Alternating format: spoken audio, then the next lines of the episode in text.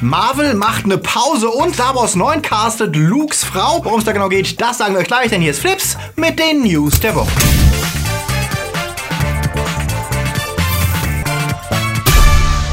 Die Themen der Woche. Endlich Neues von Game of Thrones Macher. Dumbo enthüllt. Star Trek trifft Thor. Was bringt Avengers 4? Spielberg dreht für DC. Superhelden in Fortnite. Und gewinnt Fanpakete zu Die letzten Jedi. Flips wird im April unterstützt von unseren Flips Guardians Daniel Schuh, Dominik Richter, Tuba Cup, der Dwarslöper, der Recke vom Well, Onno Dreipolz, Anja Scholz, Akoya, JFK Faker, T-Unity Luca Kamens, Sepp Kerschbaumer, Marc-André Schreiber, Katja Uzumaki, Sebastian Schneider, Dennis Heide und Silko Pillasch. Und hier sind unsere Junior Guardians, bei denen wir uns ebenfalls herzlich bedanken für ihren Support. Disney remake ja alles, was nicht nied- und nagelfest ist und neben der Live-Action-Variante von König der Löwen, Mulan und dem anstehenden Mary Poppins Sequel gibt es ja auch noch diesen kleinen Elefanten mit den riesigen Ohren, der fliegen lernt. Auf der CinemaCon zeigte Disney ein erstes Bild von der Realfilmversion und das deutet darauf hin, dass der Elefant deutlich cartooniger aussehen wird als zum Beispiel die Tiere im Jungle Book. Ungewohnt niedlich, wenn man bedenkt, dass Tim Burton beim Film Regie führen wird. Allerdings sind wir mal sehr gespannt auf Burtons Version der Traumsequenz und auf den Marsch der rosa Elefanten. Bis dahin sagen wir mal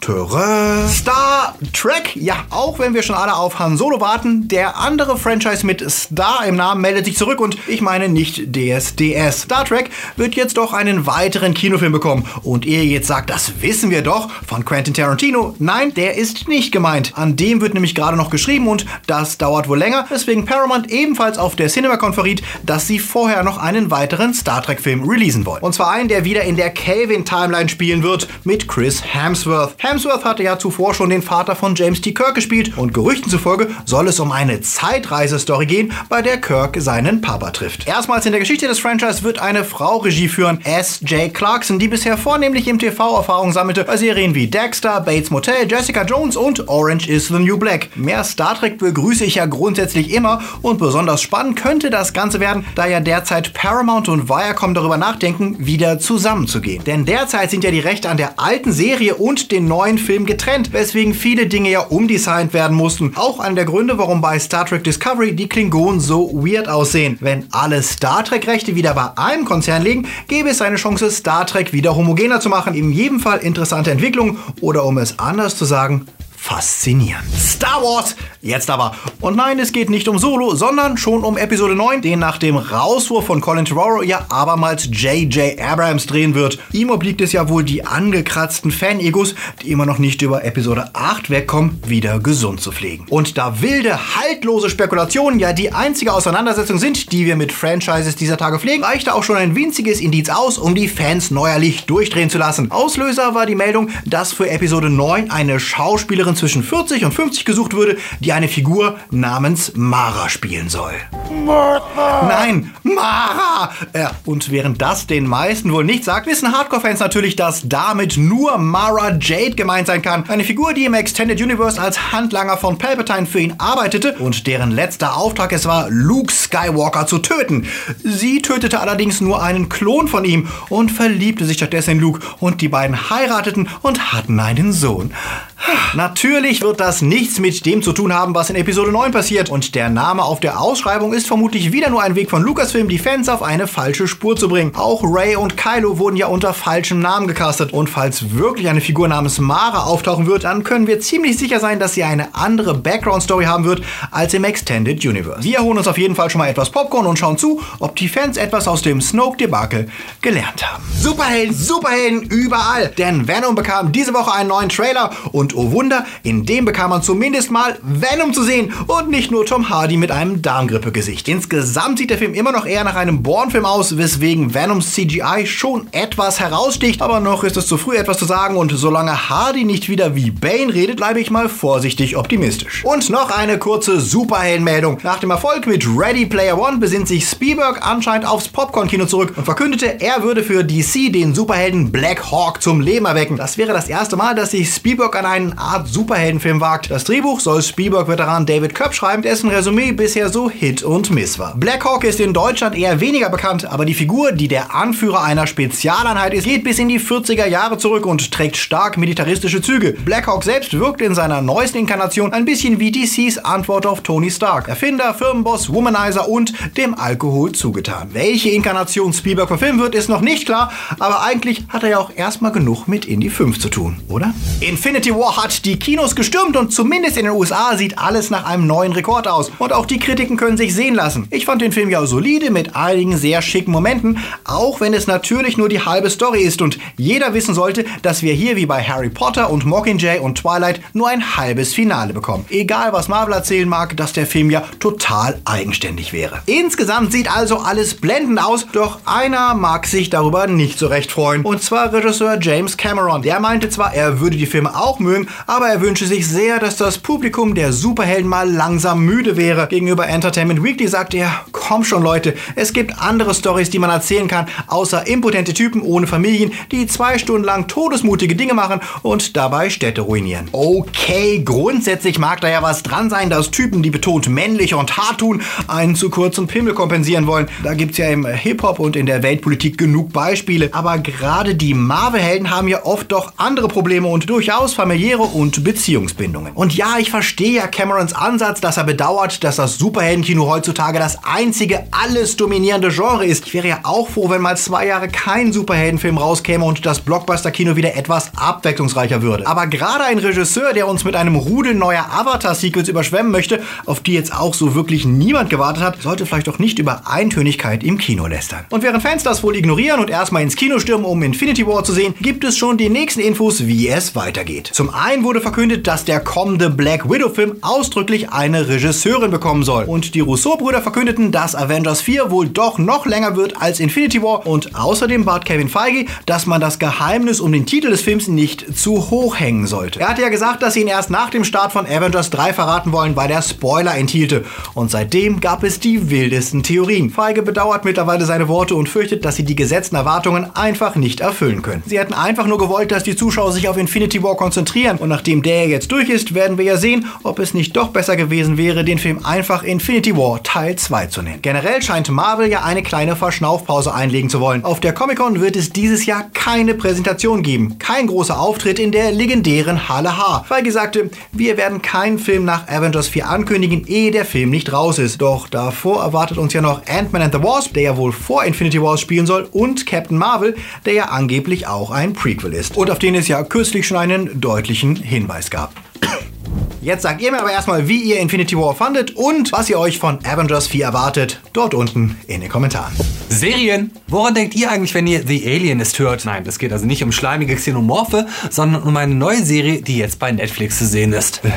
Die Einkreisung heißt der wirklich spannende Historienkrimi mit Daniel Brühl, Luke Evans und Dakota Fanning in den Hauptrollen. Ein Alienist war damals der Vorläufer heutiger Profiler, der mit neuartigen psychologischen und wissenschaftlichen Methoden versuchte, einem ultra brutalen Serienkiller auf die Spur zu kommen, der Striche abschlachtet. Die Serie, die ursprünglich für den Sender TNT produziert wurde, sieht extrem teuer aus und sie überrascht dadurch, wie gut Daniel Brühl als verkorkster Wissenschaftler Laszlo Kreisler seine Rolle spielt. Teilweise sehr blutig und brutal, aber auch extrem spannend und trotzdem lohnt sich das Reinschauen in die Romanverfilmung und die Hoffnung darauf, dass auch der zweite Band genauso gut verfilmt werden wird. Game of Thrones. Ja, die Fans hibbeln auf die letzte Staffel hin und gleichzeitig warten und warten und warten sie seit Ewigkeiten darauf, dass George R. R. Martin sein Epos endlich fertig schreibt. Letzte Woche kündigt er dann tatsächlich ein neues Buch an, aber da er mehr ein Trollface als ein Autor ist, war es nicht das, was sich die Fans erhofften. Statt The Wind of Winter, der Auflösung des Lieds von Eis und Feuer, bekommen wir ein Prequel. Auf den Winter müsst ihr noch etwas warten, schrieb der fast 70-Jährige in seinem Blog. Das Buch Fire and Blood ist der erste Teil einer Doppelstory, die die Geschichte des Hauses Targaryen von Westeros erzählt. Mit vielen, vielen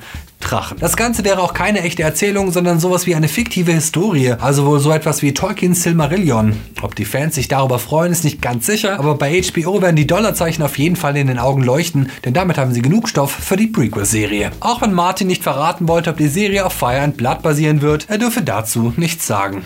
Na dann, worauf habt ihr mehr Bock? Auf die Fortsetzung oder auf das Prequel? Schreibt es in die Kommentare. Neulich berichteten wir über den Stress über die Figur Apu bei den Simpsons. Jetzt war dessen Sprecher Hank Azaria in der Late-Night-Show von Stephen Colbert zu Gast und äußerte sich zu dem Thema. Und das überraschend verständnisvoll. Er war geschockt, als er mitbekam, wie viele indischstämmige Amerikaner mit der stereotypen Figur gemobbt worden waren und kann die Diskussion nachvollziehen. Er sei offen für jede Art der Entwicklung und es wäre für ihn okay, wenn die Figur sich in Zukunft verändern würde, wenn sie jemand anderes spricht oder in welcher Form auch immer eine positive Veränderung herbeigeführt werden könne. Letztlich obliegt das allerdings den Autoren und die werden wohl nach dem letzten Shitstorm dreimal überlegen, wie sie mit der Figur in Zukunft umgehen. Netflix dreht weiter und das sind gute News für die Fans von A Series of Unfortunate Events, denn die Dreharbeiten für die dritte und finale Staffel von Graf Olafs Jagd auf die armen Geschwister laufen bereits und wir freuen uns auf dem Cliffhanger von Season 2 auf die letzte Runde. Und auch mit der Kinderbande am Rande des Upside Down geht es weiter, denn diese Woche starten auch die ersten Table Reads für die dritte Staffel von Stranger Things und damit die Hoffnung, dass wir die neuen Abenteuer vielleicht doch früher als geplant zu Gesicht bekommen können. Eigentlich hieß es ja, es ging erst im kommenden Jahr weiter, doch vielleicht überrascht uns Netflix ja doch noch. Freut ihr euch drauf? Schreibt es in die Kommentare. Labo, ja, Nintendo Labo ist endlich da und mein inneres Spielkind hat endlich wieder was zu basteln. Der erste Eindruck ist schon mal sehr ordentlich, die Kartonvorlagen sind sauber produziert und lassen sich einfach zusammenstecken. Wie viel Spaß das dauerhaft macht und was man damit alles anstellen kann, das verrate ich euch dann in der nächsten Woche nach einem ausführlichen Test. Wenn ich vor lauter God of War Spielen dazu komme, was ja tatsächlich eines der besten Spiele ist, die ich in den letzten Monaten gespielt habe und ein Lichtblick für alle Fans von Single-Player-Games. Was zockt ihr eigentlich gerade? Sagt es mir mal unten in den Kommentaren. Superhelden! Moment, hatten wir das nicht schon? Ja, doch, es ist alles voller Superhelden und auch Online-Multiplayer-Games bleiben nicht verschont. Pünktlich zum Start von Infinity War zelebriert auch Epic Games in Fortnite dieses Event und versteckt kryptische Andeutungen auf UFOs, Aliens und Superhelden. In einer neuen Mission im Save the World Mode geht es um Alien-Entführung und ihr dürft Teleskope suchen und es wird große Veränderungen geben, wie auch der Twitter-Kanal am Freitag ankündigte. Werden bald Superhelden gegen Aliens kämpfen? Werden die Spieler zu Superhelden oder sind das Gegner oder geraten die Spieler zwischen die Fronten von Aliens und Helden? Und was wird mit den Tilted Towers? Und was, wenn endlich die Kometen einschlagen? Und kommt vielleicht doch noch Thanos zu Besuch? Wahrscheinlich nicht, aber erfahren werden wir das wohl erst, wenn die dritte Season morgen endet und wir wissen, wie groß die angekündigten Veränderungen der Fortnite-Welt wirklich sind. Was sind eure Theorien dazu? Schreibt es mir in die Kommentare. Wenn die Sonne der Kultur in einem Land tief steht, dann werfen auch Zwerge gigantische Schatten. Hier sind sie, unsere Starts der Woche. Sherlock Gnomes ist ja eines dieser Sequels, bei dem wir verwundert denken, da gab es seinen ersten Teil? Ja, und nur wenige erinnern sich noch an Gnomeo und Julia, das Elton John Zwerge-Musical, das jetzt in die zweite Runde geht. Und wenn wir uns die Reaktion von Kritikern und Zuschauern anschauen, dann decken wir vielleicht besser den Mantel des Schweigens über den Film mit durchschnittlich 4,5 Punkten. Und das gilt wohl auch für Sieben Tage in Entebbe, der Verfilmung des realen Geiseldramas aus dem Jahr 1976, als eine Air France-Maschine auf dem Weg von Tel Aviv nach Paris entführt wurde. Das Thema ist gut und wichtig, doch der hochkarätig besetzte Film kann trotz Rosamund Pike und Daniel Brühl nicht überzeugen, mit durchschnittlich 5 Punkten bei der Kritik. No Way Out, Only the Brave ist ein Drama in ungewohntem Setting und zeigt den Kampf einer Elite-Feuerwehrtruppe, die gegen Waldbrände kämpft. In der Hauptrolle sind äh, Thanos und Captain Fantastic zu sehen und die Kritik war angetan und vergibt im Schnitt 7 Punkte für das feurige Drama. Das da ist unverkennbar Episode 8, die letzten Jedi, der jetzt fürs Heimkino erschienen ist. Und wenn ihr den noch einmal sehen möchtet, dann habt ihr jetzt die Chance, ihn zu gewinnen. Denn wir verlosen zwei Fanpakete mit je einer Blu-ray, einer Star Wars Uhr und einer iPhone-Hülle. Und was müsst ihr für eine Chance auf den Gewinn machen? Schreibt mir in die Kommentare, was ihr machen würdet, wenn ihr die Macht hättet. Und ob ihr eher Sith oder Jedi wärt. Teilnahmeschluss ist wie immer in einer Woche. Möge die Macht mit euch sein. Wenn ihr jetzt noch weiterschauen wollt, dann habt ihr jetzt noch mal die Chance, euer Wissen über Thanos und die Infinity-Steine aufzumöbeln. Falls ihr den Film noch nicht gesehen habt, dann ist das eure Chance. Klickt da jetzt drauf oder ihr schaut einfach noch mal auf unsere Top 5 vom letzten Freitag. Dort haben wir uns mal Harry Potter Games angeguckt, ob sie was taugen und was eigentlich hinter Hogwarts Mystery steckt. Kein Sonntag und keine Flips-Folge wäre perfekt ohne unseren Dank an alle, die euch und uns ermöglichen, Flips überhaupt zu machen. Das sind neben unseren Guardians natürlich unsere coolen Flips Time die jeden Monat einen Zehner springen lassen und die wir euch deswegen hier präsentieren möchten. Aber genauso wichtig sind auch die Flips Patronus, die uns jeden Monat mit einem Fünfer helfen, damit wir noch lange weitermachen können. Danke aber auch an alle unsere Flips Padawans, denn auch ihr helft mit, damit es jede Woche Flips geben kann. Denn auch weiterhin gilt, damit es Flips weiterhin geben kann, brauchen wir euch und wir sind leider noch lange nicht am Ziel. Du kannst zum Flipsy werden, bekommst das erste in Flips Podcast und andere Goodies, wenn du auf unserer Steady oder Patreon-Seite vorbeischaust und uns unterstützt. Ab 2 Euro seid ihr dabei. Jetzt aber genug, raus in die Sonne, genießt das Wetter und viel Spaß im Hellen. Wir sehen uns nächste Woche wieder. Bis dahin, läuft.